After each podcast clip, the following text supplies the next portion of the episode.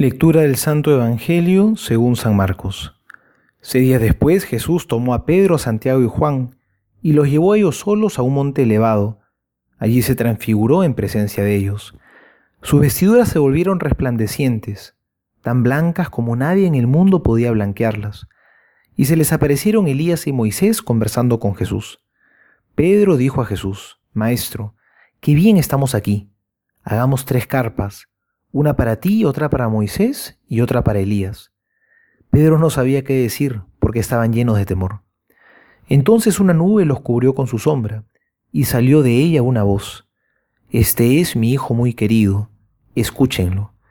De pronto miraron a su alrededor y no vieron a nadie, sino solo a Jesús con ellos. Y mientras bajaban del monte Jesús les prohibió contar lo que habían visto, hasta que el Hijo del Hombre resucitara de entre los muertos. Ellos cumplieron esta orden. Se preguntaban qué significaría aquello de resucitar de entre los muertos. Y le hicieron esta pregunta. ¿Por qué dicen los escribas que antes debe venir Elías? Jesús les respondió, Sí, Elías debe venir antes para restablecer el orden de todo. Pero ¿no dice la Escritura que el Hijo del Hombre debe sufrir mucho y ser despreciado? Les aseguro que Elías ya ha venido e hicieron con él lo que quisieron como estaba escrito. Palabra del Señor, gloria a ti, Señor Jesús. Hoy Jesús en este pasaje le quiere mostrar a sus apóstoles una verdad muy importante. ¿Quién es Jesús? ¿Quién es verdaderamente Él? El Señor les va a mostrar a sus apóstoles que Él es Dios. Antes de iniciar su pasión y su muerte, les quiere mostrar su divinidad, para que no flaqueen, para que no se derrumben en medio de las batallas, para que no se vayan a dar por vencidos.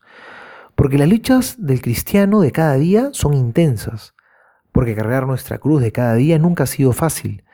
Porque en medio de las dificultades que tenemos, solamente en Dios encontramos la fuerza. Él es el que nos da la esperanza para seguir. Solo si estamos en Dios, podemos atravesar los momentos más difíciles. Podemos cargar las cruces de la vida.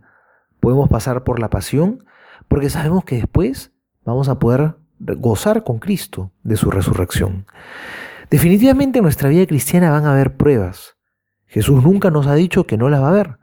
Él nunca nos ha ofrecido que si estamos con Él nos va a evitar problemas y dificultades. Lo que sí Jesús nos ha ofrecido es que si estamos con Él, que es Dios, tendremos la fuerza para vencerlas.